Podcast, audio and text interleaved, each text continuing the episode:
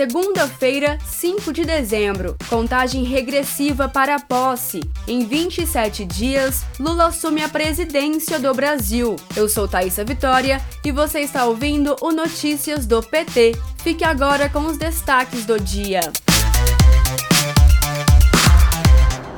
Nosso presidente Lula realizou neste domingo, 4 de dezembro, um novo exame na garganta em São Paulo. O boletim médico afirmou normalidade com resultado. Hoje, em Brasília, Lula se reúne com o conselheiro de segurança dos Estados Unidos, Jake Sullivan. Na reunião, além de tratar de temas de interesse dos dois países, Lula e Sullivan devem acertar detalhes da visita do petista ao presidente norte-americano Joe Biden.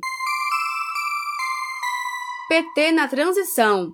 O vice-presidente eleito e coordenador do gabinete de transição, Geraldo Alckmin, afirmou que o novo governo fará logo nos primeiros dias, uma ampla campanha de vacinação para sensibilizar a população sobre a importância da imunização contra a Covid.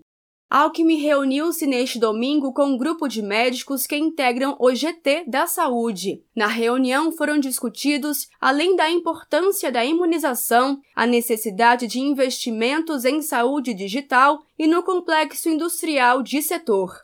O subgrupo Petróleo, Gás Natural e Biocombustíveis do GT de Minas e Energia cumprirá a agenda no Rio de Janeiro entre os dias 5 e 7 de dezembro. Nesta segunda-feira, o subgrupo coordenado pelo senador Jean Paul Prates, do PT do Rio Grande do Norte, fará visita à sede da Petrobras.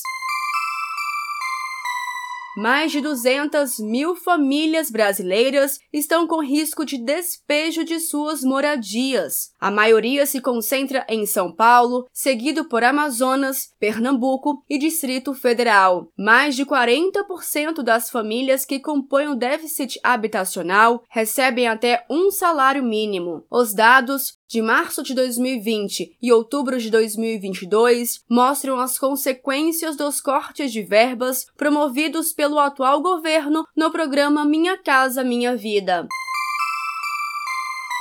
O Tribunal de Contas da União em conjunto com os tribunais de contas estaduais, encontrou quase 30 mil indícios de irregularidades na aplicação de recursos do Fundeb, o Fundo de Manutenção e Desenvolvimento da Educação Básica. O relatório do TCU engloba os anos de 2020 e 2021 e as irregularidades vão desde a contratação de professores sem a qualificação necessária, falta de transparência na aplicação dos recursos e servidores falecidos que ainda estavam na folha de pagamento. O Fundeb é o principal meio de financiamento da educação básica no Brasil. É um fundo que ajuda a manter as escolas funcionando e ajuda a pagar, por exemplo, o salário de professores.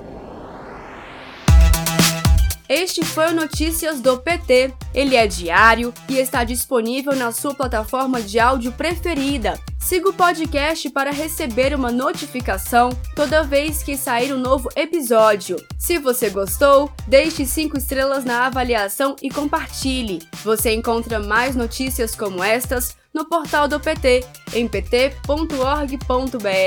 Muito obrigada pela sua companhia. Até amanhã!